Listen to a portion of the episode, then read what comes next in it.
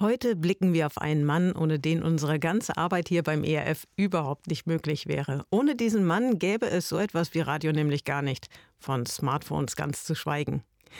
Dieser Mann hat entdeckt, dass es elektromagnetische Wellen gibt. Und von dieser Entdeckung hat er erstmalig an einem 13. Dezember berichtet. Katrin Faludi kann dazu mehr erzählen. Heinrich Herz. Und wenn man sich Fotos von dem Mann anguckt, könnte man ihn glatt für einen Mitte 30-Jährigen von heute halten. Vollbart bis knapp auf die Brust, nur der Haarknoten am Hinterkopf fehlt.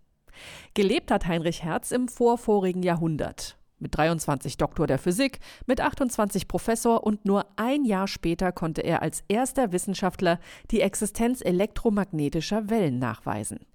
Über diese Strahlen elektrischer Kraft berichtete er am 13. Dezember 1888 an der Berliner Akademie. Heinrich Herz ist somit verantwortlich dafür, dass man senden und Radio hören kann. Ganz genau. Theorien über die Existenz dieser Strahlen elektrischer Kraft gab es zwar vorher schon, aber Heinrich Hertz hat die elektromagnetischen Wellen erzeugt und damit nachgewiesen. Und deshalb wurde die entsprechende physikalische Einheit ihm zu Ehren nach ihm benannt. Ihr kennt sie übrigens alle vom Radiogerät. Die UKW-Frequenzen werden nämlich in Megahertz angegeben. Das Radio als solches wurde also durch die Entdeckung von Heinrich Hertz überhaupt erst möglich gemacht. Die Möglichkeiten, die das Radio bietet, haben die Menschen bald erkannt. Schneller konnten Nachrichten nicht unters Volk gebracht werden. So wurde das Radio zum ersten Massenmedium. In den 1950er Jahren gehörte das Radio fest zum Alltag der Menschen. Und so dachten sich Ende der 50er Jahre ein paar findige Leute in Wetzlar, ja, also wenn hier schon alle Nachrichten hören, dann könnte man doch über das Radio auch die beste aller Nachrichten senden.